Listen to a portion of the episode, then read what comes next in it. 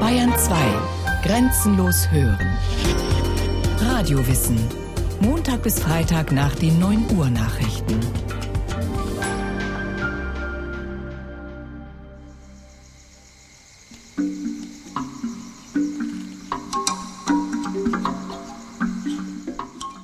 Spitzen, die in den Himmel ragen, schwarz wie die Wolken, die sie verdecken.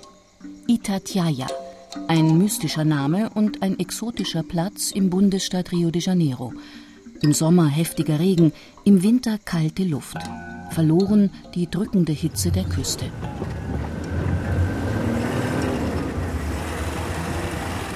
Der Jeep fällt in ein tiefes Schlagloch.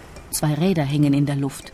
Nur mit Hilfe von ein paar Steinen kommen die Räder wieder auf festen Boden. Ein Wachhäuschen steht am Wegesrand. Besuch muss sich in eine Liste eintragen und sich um 5 Uhr abends wieder am Wachhäuschen melden. Wenn es hier schneit, erzählt Parkförster Manuel de Faria, erfährt es ganz Brasilien. Foi exatamente no dia 9 de junho de 85 foi quando caiu a neve, né? Es war am 9. Juni 1985. Die ganze Woche blies ein starker Wind. Trotzdem schien die Sonne. Und dann wurde es windstill. Statt dass Regen kam, fiel Schnee. Kein Auto schaffte es mehr zur Schutzhütte. Normale Reifen waren unnütz. Es lag wirklich eine geschlossene Schneedecke. Zum Glück kam dann doch ein Jeep vom unteren Teil des Parks bis hier oben durch. Das war gut so, denn wir mussten zwei Wanderer suchen, die in den Felsen verschollen waren. Einer von ihnen war aus Europa, er kannte Schnee, erfuhren wir später. Sie hatten sich in einer Höhle in Sicherheit gebracht. Am nächsten Tag waren sie wohl auf. Wir Wächter hatten Spaß. Wir bauten sogar Schneemänner. Es war ein wunderschönes Ereignis, obwohl der Strom ausfiel. In den folgenden Tagen kamen viele, viele Leute herauf. Sie wollten den Schnee sehen. Es war eine Sensation. Alle paar Jahre schneit es im Itatiaia-Gebirge. Vom heftigsten Schneefall wurden Fotos gemacht, die heute an den Wänden des Besucherzentrums hängen. Der Itatiaia Park hat einen Gebirgsteil, der 2700 Meter hinaufgeht und darunter einen subtropischen Teil mit üppigem atlantischen Urwald. Das ist der erste Nationalpark Brasiliens. Die besondere Situation des Parks ist dieser atlantische Regenwald, der hier noch zu schützen ist. Und der Nationalpark ist deshalb gegründet worden in den 30er Jahren. Und ist es wie eine Insel von diesem speziellen Ökosystem. Es sind 30.000 Hektar, relativ klein. Walter Beer ist Biologe und Chef des Itatiaia Nationalparks. Weil sein Großvater einst nach Brasilien emigrierte, kann er ein wenig Deutsch. Das Chefbüro im Verwaltungshaus ist mit wertvollem dunklen Holz getäfelt. Das alte Haus besteht komplett aus Holz. Vom Panoramafenster ein weiter Blick ins Tal. Vorne stehen Palmen und ein hoher gelb blühender Urwaldriese. Daneben Würgefeigen mit ihren haarigen Baumwurzeln. Dahinter Farne, die höher wachsen als ein Mensch. Auf jedem Baumast drängen sich Aufsitzerpflanzen, rote Bromelien, gelbe Orchideen, hellgrüne Moose und gräuliche Flechten. Der atlantische Regenwald gilt als artenreicher als der Amazonas-Urwald. Er bedeckte einst den ganzen Süden Brasiliens und Teile von Paraguay und Argentinien. Viel ist von der Schönheit nicht mehr übrig, nur noch in verschiedenen Nationalparks kann der Wald besichtigt werden. Vor dem Itatiaia Verwaltungshaus zirpen die Zikaden und immer wieder ertönt ein schriller Vogelruf. In der Nachbarschaft zum Itatiaia Park liegt ein weiterer Park. Er heißt Bocaina, sagt Parkdirektor Beer. Bocaina sind es über 100.000 Hektar.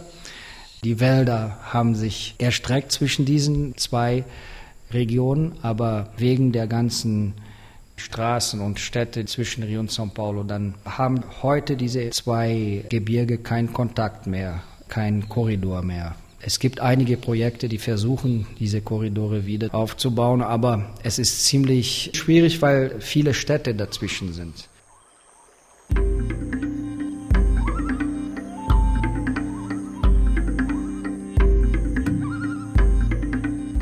Parallel zur Atlantikküste im Süden Brasiliens erhebt sich ein Bergmassiv und dahinter ein noch höheres.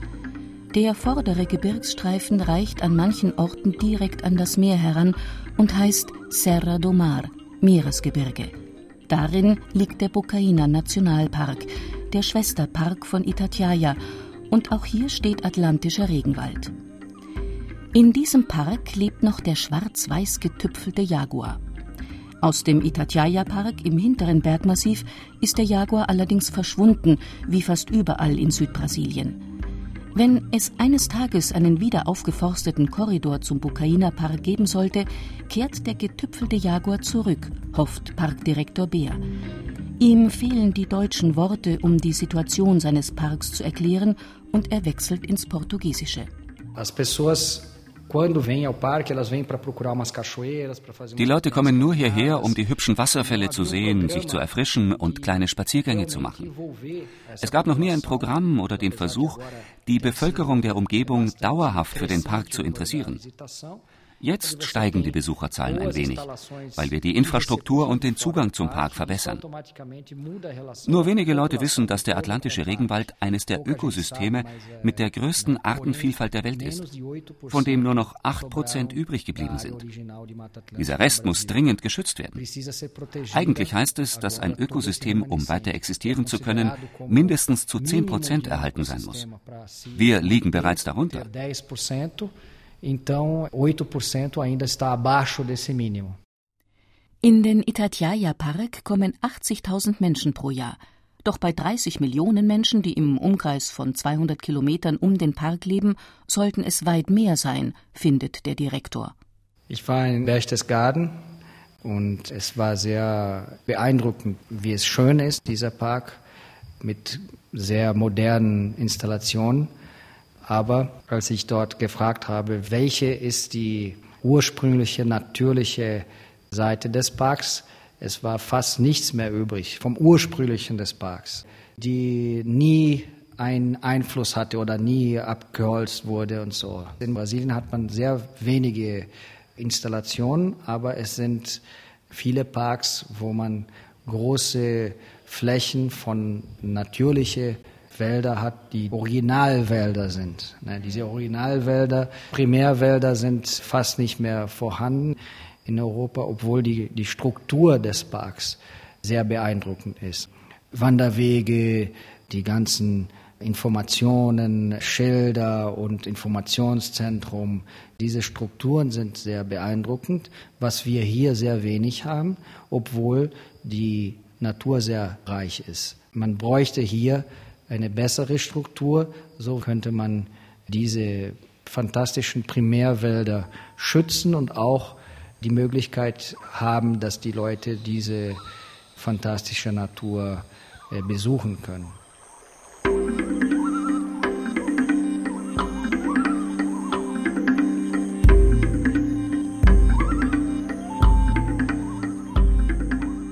Itatiaia-Gebirge galt lange als höchste Erhebung Brasiliens.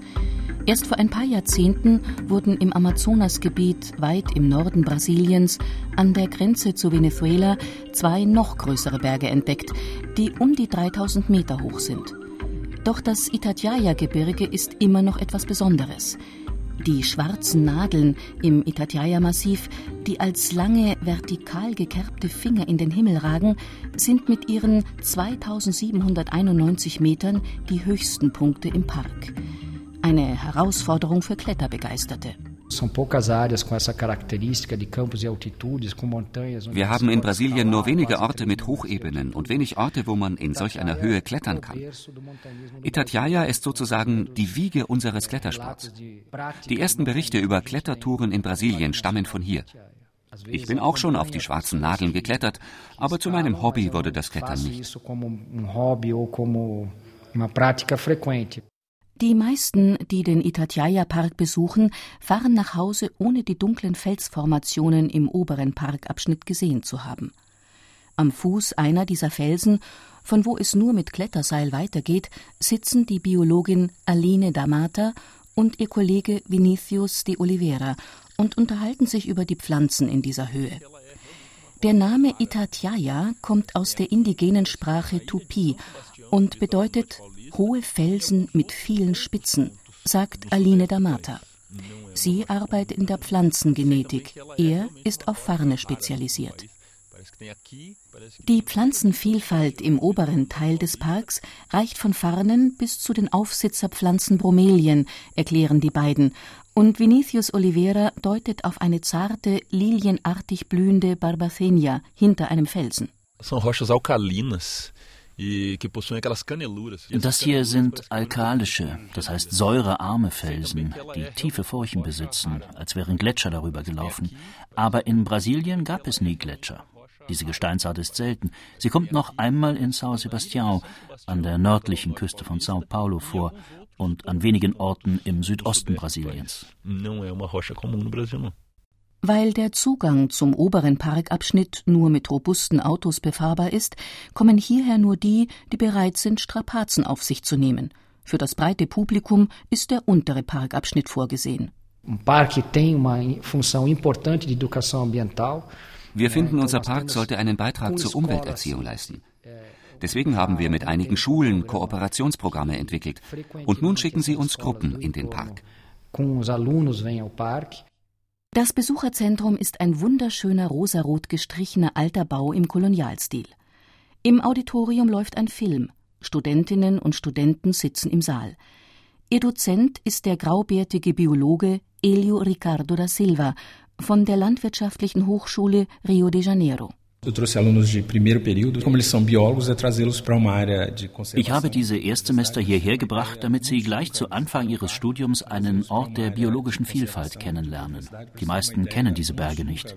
Sie sollen einen Eindruck davon bekommen, was in so einem Park alles passiert, welchen Job sie vielleicht eines Tages bewältigen müssen, wenn sie das Biologiestudium in die Praxis umsetzen. Wir wollen zeigen, dass es auch andere Arbeitsgebiete in der Biologie gibt als das Labor. Elio Ricardo da Silva ist Herpetologe, ein auf Amphibien und Reptilien spezialisierter Wissenschaftler. Seine Arbeit liebe er, weil sie zum größten Teil aus Feldforschung bestehe, betont er. Wie viele seiner Kolleginnen und Kollegen sorgt er sich um die Frösche, die weltweit aussterben. Ein seltener Frosch lebt im gebirgigen Teil des Parks. Seine Oberseite ist schwarz wie die Felsen, die Unterseite signalrot. Er wird Flamengo-Frosch genannt, wie die Fußballmannschaft Flamengo aus Rio, das beliebteste Team in Brasilien, immer in Rot-Schwarz. Hier im Itatiaia Park sind zwei oder drei Froscharten im oberen Teil des Parks verschwunden. Davon ist aber nicht unser Flamengo-Frosch betroffen, der Melano phreniscus morera. Noch ist er nicht gut erforscht. Er wird um die zwei Zentimeter groß. In der Zeit der Reproduktion kommen große Froschgruppen zusammen und die Parkleitung verbietet die Durchfahrt im oberen Teil des Parks. Denn die Frösche verteilen sich überall auf die Teiche und Pfützen. Sie lassen sich auch auf der Zugangsstraße nieder und pflanzen sich dort fort. Se reproduzem nas pocinhas no topo, na parte mais alta das montanhas, né? Wegen seiner auffälligen Färbung wurde der Frosch zum Emblem des Parks. Der junge Sidney da Fonseca arbeitet seit einem Jahr als Parkwächter im oberen Parkabschnitt und gehört seit fünf Jahren der Feuerbrigade an. Für ihn, der in der Umgebung des Itatiaia-Gebirges aufgewachsen ist und keine Ahnung von der Tierwelt des Parks hatte, war der winzige Frosch eine Überraschung. Das mit den kleinen Fröschen läuft so. Im September, Oktober und November in der regenreichen Zeit gehen sie hier oben in die Teiche, um sich fortzupflanzen und legen dort ihre Eier.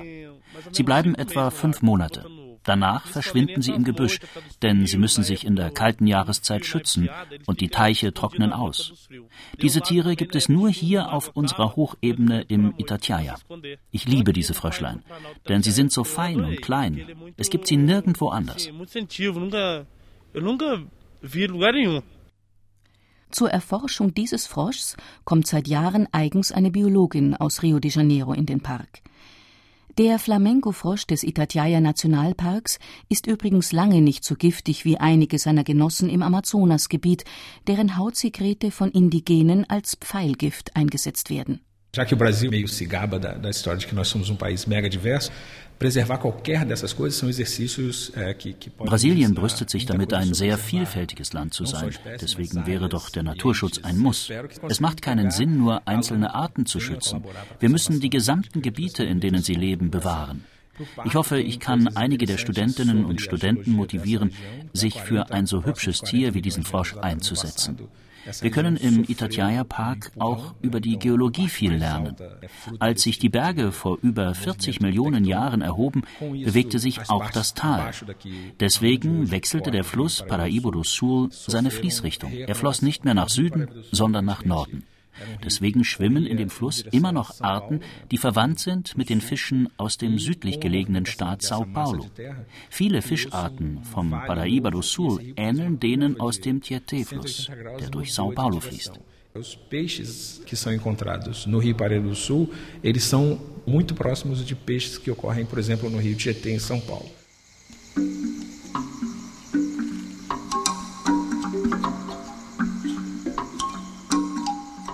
Höhenunterschiede, urzeitliche Ereignisse, Unterschiede im Mikroklima und unzählige andere Faktoren, das Biom, das heißt das ökologische System Atlantischer Regenwald, hat davon profitiert. Das ist an den verschiedenen Vegetationsstufen im Park zu sehen. Bei einer Wanderung vom niedrigen Teil des Itatiaia-Parks in den hohen geht es zunächst durch subtropischen immergrünen atlantischen Regenwald, danach durch saisonalen Regenwald, in dem 20 bis 50 Prozent der Bäume während der trockenen Jahreszeit ihre Blätter verlieren. Ab 1500 Metern Höhe beginnt der hochmontane Urwald und oberhalb von 2000 Metern liegen die Höhenmatten mit niedrigem Baum-, Busch- und Bambusbestand. Die obersten 200 Meter schließlich bestehen nur noch aus Kräutern und Felsen. Parkdirektor Walter Beer. Aqui divisa de placas, mas o reflexo do encontro In Brasilien prallen keine Kontinentalplatten aufeinander. Trotzdem hatten vor Millionen Jahren diese Kontinentalplattenereignisse an der Pazifikküste Auswirkungen bis hierher. So entstanden diese zwei Bergketten, das Meeresgebirge und die Sierra de Mantiquera. Unter beiden gab es vulkanische Aktivität. Aufgrund dieser Aktivität entstanden unsere hohen Berggipfel. Allerdings sind sie schon sehr alt und abgetragen. Das Aufeinandertreffen von Kontinentalplatten bewirkt heutzutage Erdbeben in Haiti oder in Chile. Aber Brasilien ist von Erdbeben verschont.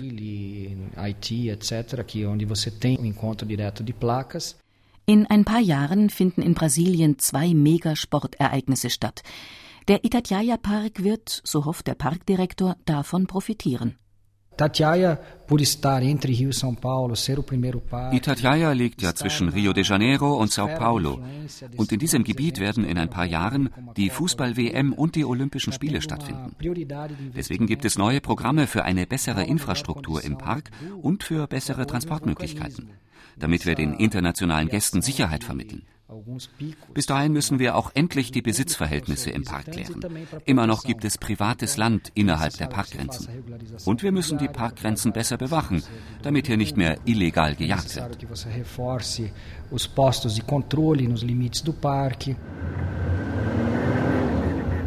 Einer der Parkbiologen, Sergio Sarahiba, ist für Umweltbildung und Tourismus zuständig. Er fährt regelmäßig mit einem Jeep im unteren Parkbereich auf Kontrolle. Heute hat es hier unten 28 Grad und es ist regnerisch. Die Erdstraße ist aufgeweicht. Der Jeep holpert durch tiefe Pfützen. Rechts und links ragen Urwaldbäume 30 Meter in den Himmel. Am Weg taucht ein Gebäude auf. Es ist ein Hotel, das mitten im Park liegt und immer noch nicht enteignet wurde, sagt Sergio Sarahiba. Unweit des Hotels entdeckt der Biologe frisch gefälltes Holz am Wegesrand. Er fragt über sein Funkgerät die Wächter am Parkeingang, wer dieses Holz geschlagen hat. Niemand weiß etwas. Nebenan rauscht ein Wasserfall in die Tiefe.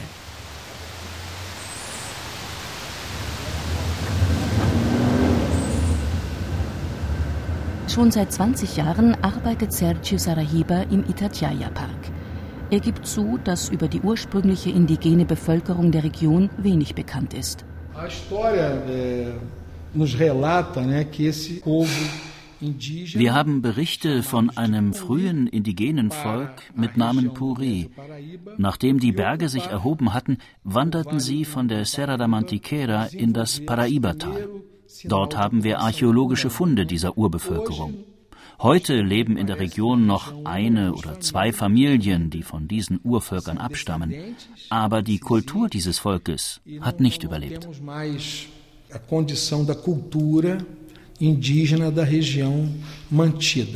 Neben der ökologischen Bildungsarbeit beschäftigt sich Sergio Sarahiba mit der Gattung Bambus. Im Gegensatz zu den Bambusarten aus China sind die brasilianischen Arten dünner, flexibler und wenig verholzt. Durante esses anos, vários e in den letzten Jahren kamen verschiedene Ökologinnen und Ökologen hierher, um über Bambus auf dem Hochplateau und im unteren Abschnitt des Parks zu arbeiten. Auf der Hochebene haben wir etwa 400 Pflanzenarten. Zehn Prozent davon sind endemisch. Sie kommen nur im Itatiaia vor. Weil der Bambus im Gegensatz zu anderen Pflanzen sehr lange braucht, um zu blühen, werden die Studien zur Klassifizierung an den Blättern und Stängeln vorgenommen. Die Bambusarten brauchen zwischen sieben und 100 Jahre, um zu blühen. Auf dem nord- und südamerikanischen Kontinent wachsen mehr als 1000 Bambusarten. Vor 15 Jahren reiste eine Bambusforscherin Lynn Clark aus den USA in das Itatiaia-Gebirge. Mit ihr zusammen entdeckte Sergio Sarahiba eine neue Bambusart. Ich besuche regelmäßig die Stelle, wo die Pflanze, sie gehört zur Gattung Colantelia, wächst. Es ist eine neue, noch unbeschriebene Art. Ich schaue, ob sie schon blüht. Wir warten auf den Moment der Blüte, denn erst dann können wir die neue Art wissenschaftlich korrekt beschreiben. Die geschlechtliche Fortpflanzung, die mit der Blüte beginnt, konnten wir bisher einfach noch nicht beobachten. A produção de flores nós ainda não observamos.